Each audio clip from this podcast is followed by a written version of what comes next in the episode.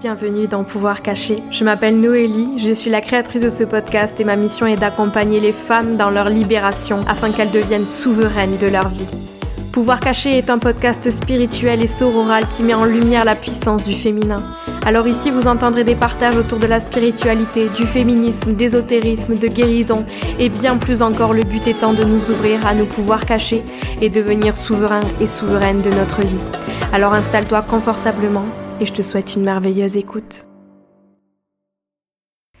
Hello, hello, j'espère que vous allez bien, que vous avez passé euh, un beau début de semaine. Je suis trop contente de vous retrouver dans ce nouvel épisode pour parler d'un sujet qui, vous le savez, me tient énormément à cœur, c'est-à-dire la maternité et euh, bah, la grossesse et l'accouchement. Et j'ai eu le plaisir d'accueillir Sarah Perrault sur le podcast il y a quelques semaines afin de parler justement de l'importance de se sentir puissante pendant sa grossesse et son accouchement. Alors Sarah, c'est une professeure de yoga qui est, passée, qui est basée sur Toulouse. C'est de là-bas que je la connais et elle est spécialisée en yoga pré- et post-natal, en vinyasa yoga et en yoga de la femme. Et dans l'épisode d'aujourd'hui, elle vient nous partager comment faire afin de retrouver confiance en son corps tout au long de la grossesse et dans le parcours de maternité de manière générale. Et puis, euh, en fait, elle vient nous partager comment ça fonctionne en fait la grossesse, qu'est-ce qui se passe d'un point de vue hormonal, d'un point de vue physiologique aussi, pour pouvoir se préparer au mieux euh, à la grossesse et avoir euh, les outils nécessaires, les connaissances nécessaires afin de faire des choix alignés euh, avec vos besoins, vos attentes et pouvoir aussi vous préparer au mieux face à des imprévus au moment de la grossesse et au moment de l'accouchement. C'est vraiment ça qui nous tenait à cœur dans cet épisode. Et que vous soyez euh, enceinte ou pas, c'est toujours, je pense, hyper intéressant de savoir ce qui se passe, de savoir comment est-ce que la femme enceinte se sent, de quoi est-ce qu'elle a besoin pour pouvoir l'accompagner au mieux et peut-être qu'au cours de votre vie vous allez avoir euh, dans votre entourage une femme enceinte et ben je pense que ça pourra vous permettre de pouvoir mieux la comprendre, de pouvoir euh, mieux l'accompagner aussi, d'être un meilleur soutien moral. Euh, donc voilà, c'est vraiment le but de, ce, de cet épisode de podcast, je pense. J'espère sincèrement que cette discussion vous plaira, vous fera réfléchir, vous fera découvrir des choses. C'est toujours le but avec le podcast et avec ces conversations. Donc voilà, si c'est le cas, n'hésitez pas à partager l'épisode sur les réseaux sociaux en nous identifiant à Sarah et à moi. Et euh, pourquoi pas nous faire un petit retour aussi, c'est toujours un plaisir de papoter avec vous après les sorties d'épisodes. Et si le podcast vous plaît et que vous avez envie de soutenir tout le travail que je fournis en amont pour vous préparer tous ces épisodes, vous pouvez laisser un avis et un commentaire sur la plateforme d'écoute sur laquelle vous êtes en train d'écouter. Voilà, c'est tout pour cette intro. Je vous souhaite une merveilleuse écoute. Salut Sarah, merci beaucoup de nous faire l'honneur d'être ici euh, aujourd'hui sur le podcast Pouvoir Caché. Première question que je pose à tout le monde, du coup, comment est-ce que tu vas en ce moment? Eh ben, écoute, euh, Noélie, déjà merci beaucoup pour euh, ton invitation. Je suis ravie euh, d'être là en ce moment. Et, et ben, là, tout de suite, aujourd'hui, ça va très bien, très en forme, plus que les, hier ou avant-hier, hein, par exemple. une bonne nuit de sommeil qui fait du bien parce que pendant la grossesse, c'est pas toujours, c'est pas toujours ce qu'il y a de plus génial. Donc, en forme et alignée, je suis assez heureuse de de la place où je suis aujourd'hui. Les vacances arrivent bientôt, donc aujourd'hui est une belle journée. Trop bien. Et on te cueille dans cette belle journée, donc euh, ça va être une chouette discussion, je pense. J'en suis sûre. du coup, pour toutes les personnes qui euh, vont écouter cet épisode et qui te connaîtraient pas, est-ce que tu veux bien te présenter et nous dire un petit peu comment est-ce que tu en es venu à t'intéresser à l'univers de la naissance? Euh, oui, avec plaisir. Alors, euh, donc je suis Sarah, j'habite à Toulouse, je suis professeure de yoga depuis euh, 5 ans maintenant, je dirais. J'ai commencé à enseigner ben, ma propre pratique, à savoir le vinyasa. Et puis, bah, il y a trois ans, je suis tombée enceinte de mon fils, euh, un bébé euh, très attendu, très inspiré. J'ai profité de ma grossesse pour à la fois continuer à enseigner et en même temps, moi, prendre des cours de yoga prénatal pour me préparer au mieux à, ma, à la naissance de mon bébé. Euh, mais je crois que c'est vraiment euh, voilà son arrivée qui a euh, qui a fait, qui a bouleversé beaucoup de choses en moi. Tout d'un coup, je suis rentrée dans un univers qui était complètement inconnu et puis dans lequel même je me projetais pas du tout hein, auparavant. Et j'ai eu envie vraiment très fort, une grosse envie d'accompagner les femmes pendant cette période parce qu'il y a quelque chose, je pense, qui se passe à la naissance d'un enfant, à la fois bah, le fait qu'il arrive sur Terre, lui, et, et, chez la mère, qui est hyper fort et que j'ai trouvé bah, malheureusement dans l'image qu'on en a aujourd'hui et dans la grande majorité des cas très médicalisé. Hmm. Et, je trouve que ça enlève un petit peu euh, de, à la fois de la magie et, euh, et du pouvoir aux femmes, alors qu'elles ont cette capacité extraordinaire à euh, créer la vie et la mettre au monde. Donc, je, pense que ça s'est fait de fil en aiguille en commençant à, enseigner aussi le yoga prénatal. J'ai fait trois formations en un an et demi, je crois, de yoga prénatal. Donc, je suis vraiment plongée peut-être la première dedans. Et, et ouais, une, une, passion pour cette physiologie de la naissance, pour en fait, ce, pouvoir incroyable qu'on a et presque qu'on nous cache, tu vois, dans l'imaginaire collectif euh, aujourd'hui dans notre société. Donc, c'est euh, ouais, une grosse passion euh, quand j'ai découvert un peu plus ça. Quels ont été justement les déclencheurs qui ont fait que tu accompagnes les femmes aujourd'hui de cette façon plus consciente dans leur maternité? Euh, bah, je crois que c'est euh, l'envie de moi aussi le vivre comme ça. C'est, euh, mmh. je pense souvent, c'est de nos propres expériences que qu'on tire les, les choses qu'on a envie de transmettre. Et, et en fait, je, je, je me dis, il y, a, il y, a, vraiment un côté tellement magique à vivre à la fois la grossesse, parce que bon, c'est, c'est finalement un événement assez banal entre guillemets hein, d'être enceinte, d'attendre un bébé. Bon, c'est pas comme si ça n'arrivait qu'à une personne euh, sur Terre en France. Donc c'est quelque chose à la fois hyper banal et dans le même temps, je trouve absolument extraordinaire. Mais je trouve que l'accompagnement euh, classique, on va dire, qu'il y a aujourd'hui, met pas du tout ça en valeur, fait pas euh, prendre confiance aux femmes, ni prendre confiance en elles, ni prendre conscience du caractère absolument extraordinaire et sacré mmh. de, de cet événement. Et je pense que la naissance et la façon dont un bébé vient au monde, c'est un événement, euh, je pense, un des événements les plus marquants.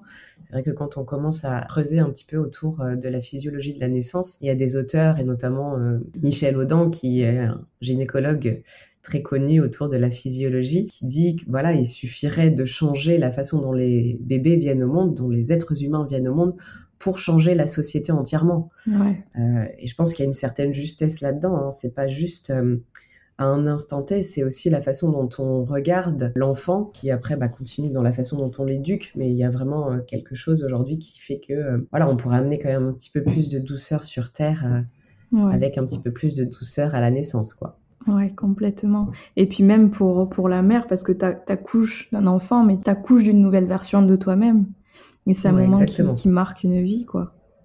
Ouais, ouais, ouais. Qui marque, euh, bah, qui peut marquer aussi bien dans un sens que dans l'autre. Hein, des récits de naissance euh, traumatisantes, il y en a quand même beaucoup, ou alors de, sans être traumatisant, mais euh, de, d'avoir l'impression de, de s'être fait voler ce moment ou de ne pas l'avoir vécu comme on aurait aimé. Bon, bah, on va peut-être avoir dans une vie un enfant, peut-être deux, trois on va rarement au-delà de plus que ça. Donc ça reste quand même des événements hyper euh, éphémères. C'est des choses qu'on vit euh, une fois, deux fois grand maximum, mais à chaque fois l'expérience est différente. Donc je trouve ça tellement dommage en fait de pas pouvoir, euh, qu'on ne donne pas en tout cas les, les, cartes et le plus de possibilités possibles pour vivre ce moment de manière extraordinaire. Hmm. Ouais. Et je sais pas si tu as vu le film documentaire de Nina Nar qui s'appelle Faut pas pousser. Alors j'attends euh, justement d'arriver là euh, les vacances pour le regarder avec mon mec.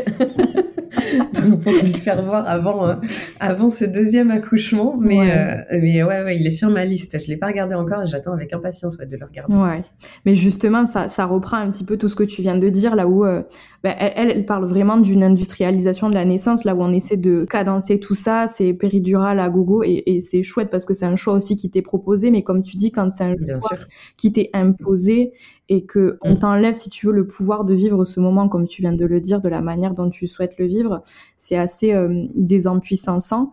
Et justement, comment est-ce que on peut retrouver notre pouvoir en tant que femme dans une société là où c'est pas tellement ce qui est prôné? Ah bah, je pense que c'est euh, par l'éducation, sa propre éducation. En fait, c'est de soi-même. Euh, alors, il y a, on en parle de plus en plus. Il y a de plus en plus de choses qui sont euh, partagé autour de ça, donc autour de euh, la physiologie euh, de la grossesse, de l'accouchement. Et on commence, parce que, parce que je pense que c'est une volonté de plus en plus, de la part de plus en plus de femmes, en tout cas, de, on commence à s'éloigner un petit peu justement de cette hypermédicalisation de la naissance, parce qu'on a envie de retrouver un petit peu ce pouvoir.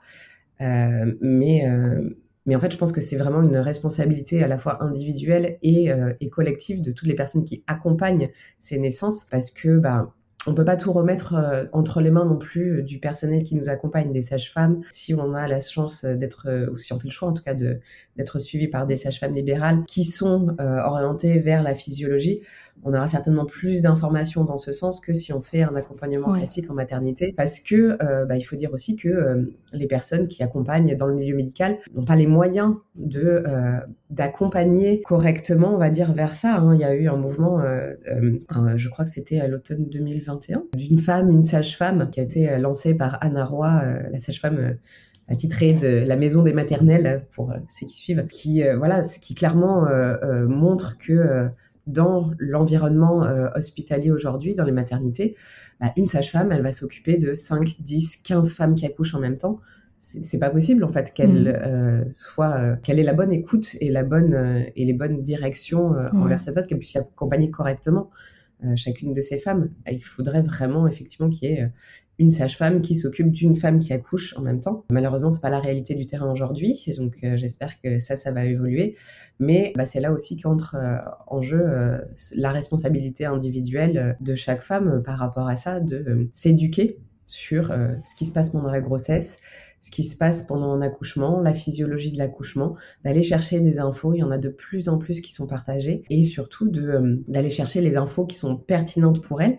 On va pas tout avoir la même attente hein, par rapport à un accouchement, par rapport voilà, il y, a, il y, a, des personnes qui vont avoir vraiment besoin de euh, cet accompagnement médical, d'être rassurées, d'être guidées, et d'autres qui euh, ont l'envie et la capacité vraiment de complètement s'approprier ça parce que c'est vraiment intrinsèque à nous. Quoi c'est euh, depuis la nuit des temps, on accouche. Hein, euh, on n'a pas attendu euh, la gynécologie pour mettre au monde des bébés. Donc, c'est qu'on on, doit avoir quelque part la capacité et la possibilité de, de développer ça naturellement. Donc, ce n'est pas, c'est pas forcément des choses à apprendre, mais je pense que c'est vraiment un état, un état d'esprit de comprendre ce qui se passe pour ne pas en avoir peur. Parce qu'il y a quand même un, gros, je vais dire, problème, entre guillemets, hein, autour de tout ça, de la grossesse et de l'accouchement, c'est euh, les peurs qui sont, euh, qui sont insufflées aux, femmes, aux couples. Voilà, quand euh, on, fait peur à, une maman parce qu'on lui dit que son bébé est trop gros, qu'il passera pas dans son bassin, qu'il il vaut mieux faire une césarienne ou parce que il se présente pas correctement. voilà, c'est des peurs, alors que si on essaye d'aller chercher, d'aller comprendre pourquoi et de déconstruire un petit peu tout ça, ben on se rend compte que c'est finalement généralement des variations de la norme mais que c'est des choses qui restent la norme. Donc c'est, je pense qu'il y a un, très gros travail euh, à faire de ce côté-là qui est euh, vraiment en train d'être fait hein. sur les réseaux sociaux. Il y a beaucoup de comptes qui commencent à justement euh, démocratiser un petit peu la physiologie et, et, essayer de faire comprendre ce qui se passe pour rassurer, en fait, s'éloigner vraiment de ses peurs. Puis tu sais, il y a ce truc-là aussi de quand tu sais, quand tu es informé, quand tu comprends ce qui va se passer, ça te permet aussi, toi, face euh, au personnel médical, de pouvoir dire oui, de pouvoir dire non, parce que tu es informé en amont de comment est-ce que, enfin, de, de, ce qui est en train de se passer, tu vois. Exactement. Et ça, je trouve que c'est euh, vraiment un point qui est hyper important, c'est euh, la question du choix. Hmm. La question de manière générale, dans l'accompagnement médical, alors que ce soit pour une grossesse ou autre, hein, on est quand même dans une relation euh, de pouvoir face au personnel médical. Le personnel sachant, c'est eux qui ont euh, a priori les connaissances sur euh, ce qui se passe. voilà, bon, évidemment pour une opération du cerveau. J'irai pas dire au neurologue qui sait pas ce qu'il est en train de faire, mais, mais c'est vrai que c'est important en fait de comprendre ce qui se passe pour savoir quelles sont les options qui s'offrent à nous en fait. Quand euh, on n'a aucune idée, en fait, quand on n'est pas informé, euh, tu vois, typiquement pour ma première grossesse, j'ai fait un accompagnement. donc c'était une grossesse un peu compliquée à obtenir, donc j'ai fait l'accompagnement avec le gynécologue qui nous avait suivis pendant bah, la période d'essai, période de fertilité. Et, et en fait, bah, quand tu t'en tiens à ça, clairement, j'avais des rendez-vous avec lui de un quart d'heure tous les mois où on vérifiait le, le, col, si tout allait bien. Alors, en soi, dans une grossesse où il n'y a pas de problème, c'est complètement inutile. Où euh, voilà, on échangeait très peu sur euh, ce qui allait se passer le jour de l'accouchement, sur comment ça se passait, parce que en soi, j'imagine qu'il euh, estime que c'est pas nécessairement son rôle. Hein. et il est vrai que le rôle de cette personne, c'est de s'occuper de s'occuper plutôt de ce qui pourrait être pathologique. Donc de vérifier que justement il n'y a pas de pathologie, mais pas du tout de diriger vers la physiologie. Et même dans le dans les cours de prépa à l'accouchement, bon, bah, c'était quand même. Euh, nous expliquait pas trop, hein, finalement, euh, ce qui se passe exactement dans le corps, les différentes phases de, travail, ce qui peut se présenter comme situation. Donc, c'est vrai que bah, quand on n'a pas les informations, c'est hyper compliqué d'avoir le choix en fait des options qui se présentent parce que forcément il va y avoir la peur qui va rentrer en jeu quoi. Et puis ben faut dire que voilà généralement euh, le personnel médical de par sa formation euh, a un accompagnement médicalisé et va généralement plus pousser vers cet accompagnement médicalisé que quelque chose de plus physiologique. Et à partir du moment où on entend que voilà que pour le bien-être de son bébé, il vaut mieux partir sur telle ou telle option, bah, généralement le choix en fait individuel s'arrête là quoi. On est euh, on est dans une situation où on se dit bon bah pour mon bébé je veux je veux le meilleur donc euh, je vais faire euh, je vais écouter je vais faire ce qu'on me dit Et puis même, même si tu sais, vu que tu es, justement dans ce rapport de pouvoir, là où tu as quelqu'un qui, qui sait, qui a, qui a été formé, qui, voilà, qui, a, ouais, qui a une formation là-dedans, c'est même, même quand tu sais, c'est pas toujours évident d'assumer tes choix et de tenir tête, entre guillemets à la personne. Alors oui, parce que, euh, parce que euh, d'autant plus que euh, généralement, tu n'es pas seul dans ces décisions. Il y a généralement un deuxième parent. Et, et, bien souvent, il y a la famille, les amis, l'entourage qui... alors pas nécessairement participent, mais bah, si d'un certain côté, de manière passive, peuvent participer à ces décisions parce que c'est des peurs qui peuvent être insufflées mmh par ailleurs. Euh, mais c'est vrai que juste, euh, tu vois, du, du, point de vue du partenaire, il faut qu'il ait euh, le même niveau d'information. C'est pour ça que j'attends, j'attends que mon mec soit dispo pour qu'on regarde le film ensemble. mais mais c'est important en fait d'avoir ce même niveau d'information parce que bah, s'il y a une personne dans le couple qui se met à paniquer parce que voilà, parce que il sait pas ce qui se passe par rapport voilà à la situation en question. Euh, bah, généralement, on va aller du côté de la peur et du côté de la solution la plus qui paraît la plus sécuritaire, même si ça l'est pas forcément. Donc c'est vrai que c'est pas toujours facile d'aller jusqu'au bout de ses convictions euh, quand euh, voilà il y a beaucoup de, de peurs qui peuvent être insufflées de tous les côtés. Quoi. Ouais. Et tu le rappelles dans ton programme euh, Gaïa dans, la présentation et tu nous en parleras un petit peu à la fin, tu vas nous présenter un petit peu comment est-ce que tu accompagnes et ce que tu proposes aux femmes enceintes. Du coup, tu rappelles que il y a, pas de, baguette magique qui te permette à 100%, tu sais, de savoir ce qui va se passer ce jour-là. Mais toi, ce qui te tient à cœur, c'est de fournir des outils et des, techniques qui vont te permettre d'aborder cette ce moment de manière assez sereine en, en sachant un petit peu, euh, grâce à ce que tu auras appris, bah, comment mieux gérer en fonction de, ce qui va se passer. Quelles sont justement les choses qui te semblent nécessaires de savoir ou de faire afin d'être préparé au mieux? Alors, je pense que c'est euh, bah, tout ce qui va concerner la physiologie de l'accouchement. Savoir déjà, un, comment se déroule en théorie le travail, hein, parce que effectivement, comme tu disais, on peut jamais savoir exactement comment les choses vont se passer, comment le bébé va se placer, comment le travail va avancer. Euh, mais comprendre un petit peu les différentes phases qu'on va pouvoir traverser pour pas paniquer quand on arrive par exemple à la phase de désespérance où on se dit mmh. que euh, on va mourir, qu'on n'y arrivera jamais. Euh, cela dit, généralement quand on est là, c'est déjà bon signe, hein, c'est que la naissance est imminente. Donc normalement quand on arrive à ce stade-là, tout va bien bébé arrive. Euh, mais donc important de savoir voilà ce qui se passe euh, pendant un accouchement, ce, qui se passe en théorie dans un accouchement qui se passe, on va dire, physiologiquement. Hyper important aussi de savoir quelles hormones entrent en jeu pendant l'accouchement, puisque on va être l'idéal, en fait, ça va être de se mettre dans une situation qui favorise la bonne sécrétion de ces hormones, parce que c'est vraiment euh, ce cocktail d'hormones en fait qui fait le travail. La femme enceinte, elle n'a rien à faire en fait, elle a laissé faire son corps laisser, euh, se laisser guider en fait par euh, l'instinct, par le côté euh, animal qui est en nous et que on a quand même bien bien fait taire hein, au cours des différentes dernières décennies et comprendre aussi bah, quels sont les besoins de la femme qui accouche pour justement faire en sorte que ces hormones puissent être sécrétées correctement. Hmm.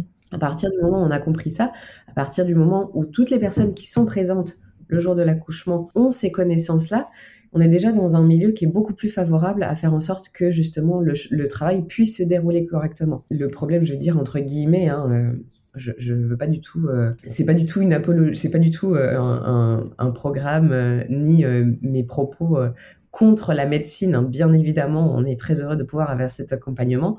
En revanche, c'est vrai que à partir du moment où on commence à rentrer dans un parcours un petit peu médicalisé, en fait, c'est très difficile de revenir à la partie physiologique. Et c'est là où généralement, il peut y avoir un peu une cascade d'intervention euh, médicale, une cascade de médicalisation qui fait que bah, euh, on, se fait un petit peu euh, désapproprier l'accouchement. Donc, hyper important, je pense, d'avoir ces théories, en fait, de comprendre ce qui se passe à ce moment-là. Et après, bah, dans le programme, on va aborder, euh, on va aborder des outils, euh, mais très simples, hein, des choses. Euh, en soi, il n'y a rien de magique dans ce programme, et ni dans n'importe quel accompagnement qu'on peut avoir. C'est simplement donner des outils supplémentaires pour réussir à vivre ce moment au mieux. Mais en fait, tout est déjà présent en nous pour vivre ce moment. C'est juste reprendre confiance en ses capacités, être sûr que euh, voilà que bien sûr on peut le faire. Il y a vraiment une grosse partie euh, de, psychologique hein, qui joue là-dedans et euh, voilà beaucoup travailler sur la respiration, sur l'utilisation des sons. Le yoga, les postures vont être importantes en amont parce que justement bah, on est quand même sur un moment qui alors qui est souvent comparé à un marathon. Moi, je pense que c'est quand même bien plus fort que ça, dans le sens où un marathon, généralement, bon, bah, suivant euh, ce que si tu es euh, marathonien ou, euh, ou un coureur du dimanche, tu vas le courir entre 2 et 8 heures, hein, on va dire. potentiellement, un accouchement, il va durer bien plus longtemps que ça. Donc, en termes de ce que ça va demander pour le corps, ça va être beaucoup plus intense qu'un marathon. Donc c'est important à mon sens de, bah, de pouvoir être en forme pendant la grossesse, de pouvoir continuer à bouger pour que le jour J, le corps, il soit aussi dans la capacité de, j'allais dire survivre, c'est pas du, c'est pas du tout le bon mot, mais en tout cas de supporter et de euh, et de pouvoir euh, voilà de pouvoir euh, rester en forme sur la durée pendant tout ce temps parce que c'est vrai que ça peut devenir un petit peu éprouvant pour le corps au bout d'un moment. Hein. on va vraiment ressentir de la fatigue. Après, encore une fois, euh, un accouchement, même un premier, peut se passer euh, très rapidement. Il n'y a aucune règle. voilà, ne pas euh, trop anticiper non plus ce qui pourrait se passer. Et oui, du coup, important par rapport à ça, le travail de, le travail de lâcher prise mmh. sur justement ce qu'on envisage, sur ce qu'on projette par rapport à l'accouchement. Voilà, ce sera jamais exactement comme on l'a imaginé. Parfois, ce sera bien mieux. Parfois, ce sera bah, un petit peu moins bien que ce qu'on envisage, mais en tout cas, euh, voilà, il y a beaucoup de choses qui se passent euh, au niveau de, la confiance en soi et du lâcher prise, je trouve. Ouais. Dans ta présentation sur ton site, tu parles de la dimension sacrée de la naissance. Est-ce que tu veux bien nous en parler, nous expliquer euh, qu'est-ce que ça veut dire concrètement? Au-delà de la naissance, je pense de la grossesse de manière générale. Bah, tu sais, c'est un peu ce que je disais au début, c'est ce côté à la fois euh, complètement banal d'attendre un enfant et, euh, et ce côté euh, complètement extraordinaire, tu vois, pour concrètement rentrer dans les détails. moi, je suis donc du coup là, la fin du deuxième trimestre de ma deuxième grossesse. J'ai vécu la première, on va dire de manière très classique, hein, en restant en plus dans mon dans mon schéma où j'enseignais quasiment uniquement, bah, non d'ailleurs j'enseignais uniquement le vinyasa, donc j'étais dans une même dans une pratique qui était euh, très dynamique de euh, voilà j'y vais je fais euh, j'ai beaucoup bougé donc j'ai passé une grossesse où j'étais très en forme c'était super mais avec ce petit manque de connexion en fait avec avec l'écoute de tout ce qui se passe en moi. À la fois c'est merveilleux tu sens ton corps changer tu sens bébé bouger mais cette connexion avec le bébé à l'intérieur. Je pense que j'étais beaucoup moins consciente de ça à ce moment-là. Et euh, bah, le cheminement entre, euh, ces deux grossesses fait que, euh, bah, tu vois, pour rentrer dans les détails de mon expérience, pour cette deuxième grossesse, j'ai, tu vois, par exemple, j'ai eu cette petite voix dans ma tête qui me disait, avant même la conception en fait du bébé, qui me disait, bah, d'ailleurs le jour de la conception du bébé, hein, qui me disait, c'est aujourd'hui, c'est maintenant. Mmh j'ai eu, tu vois, vraiment cette sensation de, euh, de contact en fait hein, avec, euh, avec, quelque chose au-delà euh, au-delà de, de nous et même cette conviction avant que le test soit positif que oui, mon bébé était là, était installé, que qu'il allait nous rejoindre. En fait, je pense que c'est aussi ce développement de l'intuition, de l'écoute, des choses qui vont au-delà de euh, bah, de ce que notre cerveau euh, d'animal évolué euh, est capable de concevoir souvent, hein. mais de choses ouais vraiment extraordinaire, vraiment magique, vraiment sacré en fait, de connexion à l'au-delà. Donc cette connexion, je trouve que qu'on, euh, c'est pas forcément un but à atteindre, hein, mais cette connexion qu'on peut établir en fait en conscience avec son bébé, ou parfois même, tu sais, de, de, te poser pendant la grossesse et d'écouter d'écouter, euh, voilà, est-ce que euh, tu as une intuition, est-ce que tu as un message qui te vient instinctivement, est-ce que euh, tu parles à ton bébé, est-ce que tu essayes d'entretenir ça? Cette deuxième grossesse, ouais, je le vis vraiment de manière complètement différente. et il y a effectivement une dimension qui est, je sais pas si elle est vraiment beaucoup plus sacrée, mais en tout cas beaucoup plus connectée à quelque chose, voilà, de de plus grand que ce que mm. qu'on admet généralement. Et je pense que ouais le jour de le jour de la naissance il y a vraiment euh, un truc extraordinaire qui se passe. C'est un passage entre deux mondes quoi. Entre ce monde de l'au-delà qu'on n'imagine pas et à un moment donné euh, cet enfant cet être cette âme qui, euh, qui est là, quoi. du, vraiment d'une seconde à l'autre. Exactement, qui vient s'incarner. Et euh, voilà, je trouve que, bon, j'ai pas de réponse à ça, mais quand du coup tu réfléchis un petit peu à ça, tu te poses la question de savoir, bon, ben, à quel moment cette âme, elle s'incarne? Est-ce que c'est euh, quand le, le, bébé, quand, quand l'ovule est fécondé? Est-ce que c'est, il y a dans certaines traditions yogiques, justement, on dit que c'est à partir du milieu de la grossesse où l'âme du bébé vient s'incarner dans le corps de la mère. Est-ce que c'est à la naissance? Voilà, j'ai pas de réponse à ça. Aujourd'hui, mon expérience à moi, j'aurais envie de dire que c'est même avant, hein, parce que pour le coup, euh, c'est vraiment ces messages, cette connexion que tu peux euh, éventuellement ressentir euh, avant même la conception du bébé. D'ailleurs, tu avais reçu Cécile du conte The Zèbre sur ton podcast, j'avais adoré. Et elle en parle vraiment très bien aussi, parce que c'est ce qu'elle a ressenti pour sa deuxième grossesse, cette communication avec son bébé, où elle a fait vraiment aucun suivi médical. Euh, tu es juste dans l'écoute, dans la confiance et vraiment, euh, je pense qu'il peut, euh, il peut se passer des choses vraiment bien plus grandes que, euh, que juste le terre à terre de je suis enceinte, il y a un bébé qui grandit en moi, je lui donne naissance. Il y a vraiment, je pense, quelque chose de beaucoup plus fort qui se passe. mais encore une fois, qu'on cultive pas trop dans notre société, donc qui n'est pas forcément accessible à tout ou facile de ressentir. Mmh. Ouais, et puis en même temps, enfin, c'est, je trouve ça tellement beau de, de se dire qu'il y a quel, enfin, en fonction de nos croyances bien sûr, mais qu'il y a potentiellement quelque chose de plus grand. Et euh, je on l'avait mentionné, je crois, dans l'épisode avec Cécile. Euh, je sais pas si tu as lu le livre Les Sept Marches. Ouais, si, si, je ouais. Bah, enfin, l'histoire de ce qui est récité dans ce livre, si tu veux, qui est compté dans ce livre, bah, je trouve ça juste tellement beau, en fait, de, de se poser des questions aussi sur euh, ce qu'il est possible qu'il y ait, qui n'est pas palpable, qui n'est pas visible, mais que, bah, comme tu viens de le dire, que tu as ressenti, si tu veux, parce que tu t'es permis aussi peut-être de t'ouvrir à ça. Bien sûr. Ouais, ouais, je pense qu'effectivement, il faut que ce soit quelque chose euh, qu'on s'autorise mm. parce que, euh, voilà, encore une fois, la société met beaucoup de limites sur euh, ce qui est normal ou pas. voilà, et, et, effectivement, ça, c'est quelque chose qui, on va dire, sort de la norme, hein, de se dire que potentiellement euh, tu peux être en communication euh, avec une âme au-delà. En fait, j'ai l'impression qu'on a tendance à se dire que c'est euh, une certaine catégorie de personnes qui vont être en connexion, voilà, avec quelque chose au-delà de notre rationalité. Mais en fait, je pense que c'est pas forcément limité à toutes ces personnes. Potentiellement, on a tout ça en nous. Mmh. Après, effectivement, ça demande une certaine envie, peut-être une certaine curiosité, une certaine ouverture d'esprit, clairement, parce que sans ça, je pense qu'effectivement, ça, ça coupe tout de suite euh, toute euh, communication potentielle. Mais, euh, mais ouais, ouais je, je pense que qu'effectivement, il se passe, il se passe des choses vraiment bien au-delà de, du concret qu'on peut voir. et, et c'est chouette si on arrive à, à s'autoriser à s'autoriser pendant la grossesse ou euh, voilà à n'importe quel moment, hein, même en dehors de ça, à s'autoriser de se dire que bon bah, peut-être que ça existe, peut-être que que moi aussi je peux euh, ressentir une certaine connexion, que euh, en tout cas c'est vrai que c'est quelque chose qui me tient à cœur parce que c'est des moments qui sont tellement extraordinaires et tellement éphémères que je me dis voilà il faut que chaque femme puisse expérimenter ça au maximum en fait puisse le vivre au maximum. Une grossesse, euh, bon, alors ça va durer neuf mois, parfois, euh, parfois un peu moins hein, quand euh, bébé est plus pressé, mais ça reste quand même un événement hyper éphémère dans la vie que peut-être on verrait, vivra qu'une fois.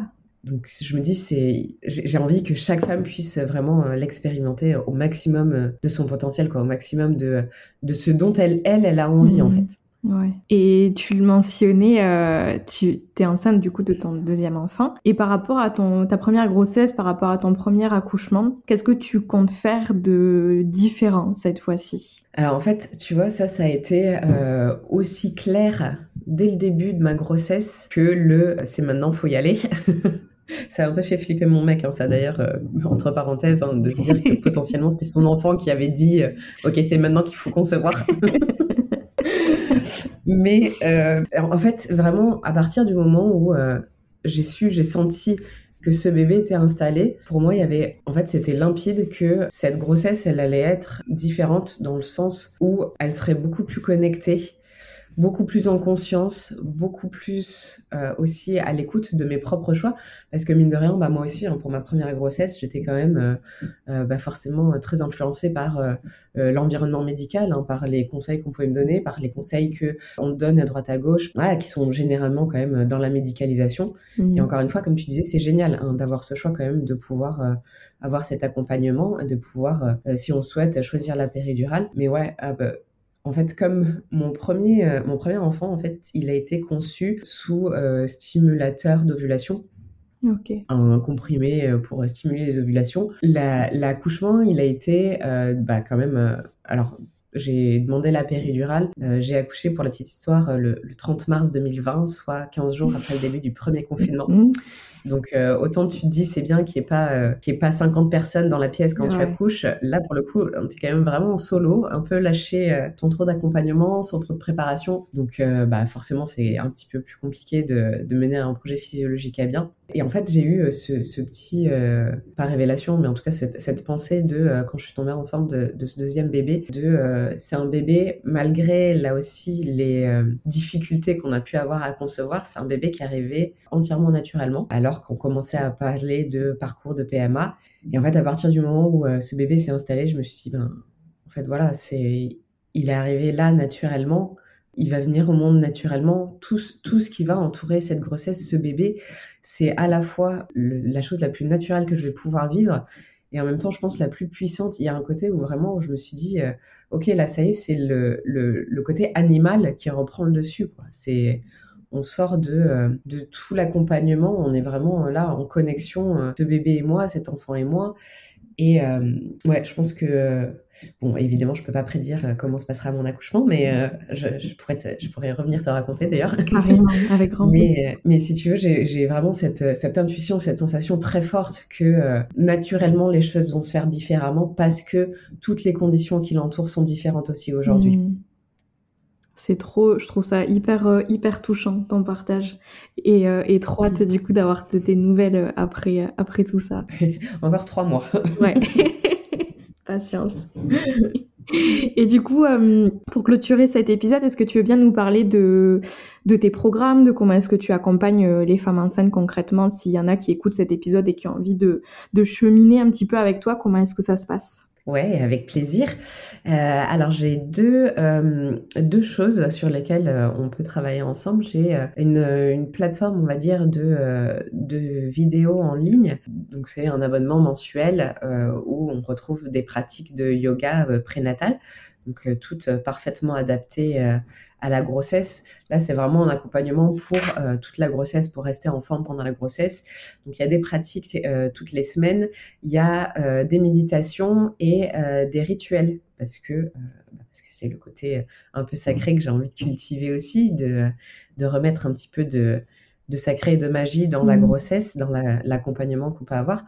Donc euh, des rituels pour bah, accueillir la grossesse, pour faire euh, voilà de se reconnecter euh, avant des échographies par exemple, des choses qu'on peut, des petites choses en fait qu'on peut faire tout au long de sa grossesse pour avoir une grossesse aussi un petit peu plus consciente. les méditations pour travailler aussi sur l'état d'esprit, hein, sur du coup le, la confiance en soi, le psychologique, retrouver un petit peu ce pouvoir-là. Donc il y a cet abonnement mensuel et puis il y a euh, le programme Gaïa, donc qui est vraiment lui pour le coup euh, vraiment complètement tourné vers l'accouchement. Donc on va euh, bah, parler de la physiologie de l'accouchement, de ce qui se passe. on va parler des outils qui sont à notre disposition pour faire en sorte de le vivre au mieux, du rôle du partenaire, des pratiques là aussi de yoga pour préparer le corps, pour se sentir pour se sentir à l'aise. Donc vraiment c'est un programme en six modules pour essayer à la fois de euh, prendre confiance en la physiologie, en ce qui se passe dans son corps, en euh, ses propres capacités. Donc vraiment travailler sur euh, le corps, le mental, le cœur, les émotions, faire en sorte voilà d'avoir le plus de d'outils possibles mmh. pour se sentir en confiance le jour J et, et l'appréhender en fait surtout de la façon dont on a envie. Quoi. Ouais. Merci Sarah. Et puis quand même, si, euh, si elles veulent découvrir, euh, parce que tu as quand même pas mal de vidéos aussi sur YouTube, si jamais en mode euh, oui, introduction tout à, fait. tu fais. Exactement, pour découvrir un peu la façon dont j'enseigne, parce que bien évidemment, ça correspondra certainement pas à tout le monde. Hein. Il y a la chaîne YouTube où on peut retrouver ouais, quelques, quelques dizaines de, de pratiques de yoga prénatal pour avoir un petit aperçu de ce qui vous attend dans la suite. Trop bien. Merci euh, pour tous tes partages et, euh, et, tous les messages que tu as fait passer dans, ce, dans, dans, cet épisode et dans cette conversation. Et, et j'espère, tu sais, que ça va, que ça a éveillé la curiosité déjà dans un premier temps euh, et, et, d'aider à prendre conscience aussi de, de, toute cette dimension dont tu as parlé. En fait, c'est ça qui est très important et c'est euh, en ça où euh, je suis hyper reconnaissante que tu m'aies invité dans ton podcast, c'est de sortir aussi un petit peu vraiment de, de la grossesse, du moment où on est déjà dans la grossesse. Mmh. C'est en fait, comme tu disais, d'éduquer, ou en tout cas d'informer, de renseigner, même en amont parce que euh, bah, malheureusement souvent ce qu'on va entendre et ce qui est d'ailleurs mon propre vécu hein, c'est que bon bah une première grossesse on ne sait pas ce qui se passe on ne sait pas ce qui arrive donc du coup on, bah, on se laisse un peu porter par euh, l'accompagnement médical. Et, euh, et ça m'arrive d'avoir des élèves qui qui arrivent en cours et qui me disent bon bah clairement pour un deuxième bébé je ferai les choses différemment. Et en fait je trouve ça tellement triste de se dire que cette expérience si unique bah, elle n'est pas vécue comme elle devrait être parce que justement on n'a aucune information avant. Euh, après, c'est vrai que bon, bah, quand on n'est pas forcément à se projeter dans une, dans une grossesse, dans la maternité, c'est vrai qu'on va pas forcément aller se renseigner sur euh, ce qui se passe. Voilà. Mais, euh, mais c'est vrai que bah, voilà, plus ce message il sort aussi de, de ces sphères-là, plus, plus on est renseigné sur comment les choses peuvent se passer. Bah, je pense que plus de premières grossesses pourront être vécues aussi de manière complètement extraordinaire. Ouais, et plus zen aussi, parce que si t'attends euh, si t'attends ta grossesse pour t'intéresser à tout ça, t'as envie de gober le plus d'informations possible et, euh, ouais. et c'est peut-être un moment aussi que t'as envie de, de, vivre plus sereinement, quoi. Ouais, exactement, d'être vraiment préparé. Et d'ailleurs, par rapport à ça, il y a un truc qui est euh, euh, important de, signaler, c'est que euh, généralement, le choix de la maternité où on va accoucher, ou le choix de l'accouchement qu'on veut, hein, de manière générale, ce qu'on sait pas trop dans une première grossesse, en fait, c'est qu'il arrive quand même très très vite. C'est-à-dire que euh, on est à peine dans le premier trimestre, vers la fin du premier trimestre, qu'il faut choisir dans quel lieu on va accoucher, ou alors avec quelle euh, sage-femme on va faire le suivi, euh, si tu veux être en plateau technique, ou alors même si tu veux faire le choix d'un accouchement à domicile. Ben, en fait, les personnes qui font ça, elles sont peu nombreuses, donc elles sont bookées très rapidement.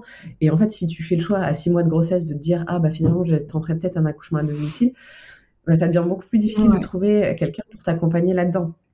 Donc c'est quand même un peu dommage d'avoir à, se presser dans le tout début quand c'est à peine concret, mais c'est vrai que euh, du coup c'est important en fait d'avoir ces informations aussi mmh. en amont, de savoir vers quoi on aimerait se diriger pour voilà le jour où on est vraiment euh, euh, dans le moment de faire ce choix, on est tout, déjà toutes les infos et que on se dise pas après ah bah je savais pas, je ouais. pas et que et qu'on puisse plus prendre plus plus avoir le choix quoi qu'on aurait aimé prendre. Exactement. Ouais. Exactement. Parce que toi, là, du coup, tu vas accoucher avec une euh, sage-femme libérale, un plateau technique, c'est ça? Ouais, exactement. Euh, pour le coup, c'est euh, un, un, groupe de sages-femmes, elles sont quatre. Donc, c'est elles qui font le suivi de toute la grossesse. Donc, pendant la grossesse, en fait, tu tournes, tu vois, du coup, les quatre sages-femmes pour bah, toutes les connaître et qu'elles te connaissent toutes, que on, voilà, on puisse échanger sur, euh, sur le projet aussi de naissance que tu peux envisager. Et, et, en fait, le très gros avantage, c'est que c'est forcément une de ces quatre personnes-là qui est là le jour de ton accouchement et surtout qui est là uniquement pour toi. Et ça, c'est la très très grosse différence avec euh, un accouchement, euh, on va dire en maternité classique, où euh, bah, malheureusement, comme on disait tout à l'heure, une sage-femme, elle va devoir accompagner 5, 10, 15, 20 femmes le, jour où toi aussi tu vas accoucher. C'est pas le... Les conditions sont quand même un petit peu différentes. Mmh. Ouais, mais c'est bien de c'est bien de le savoir. Donc merci pour toutes ces petites précisions, c'est trop trop chouette. Avec plaisir. Et euh, merci du coup à celles et ceux qui nous ont écoutés aujourd'hui et je vous dis à la semaine prochaine pour un nouvel épisode. Ciao ciao.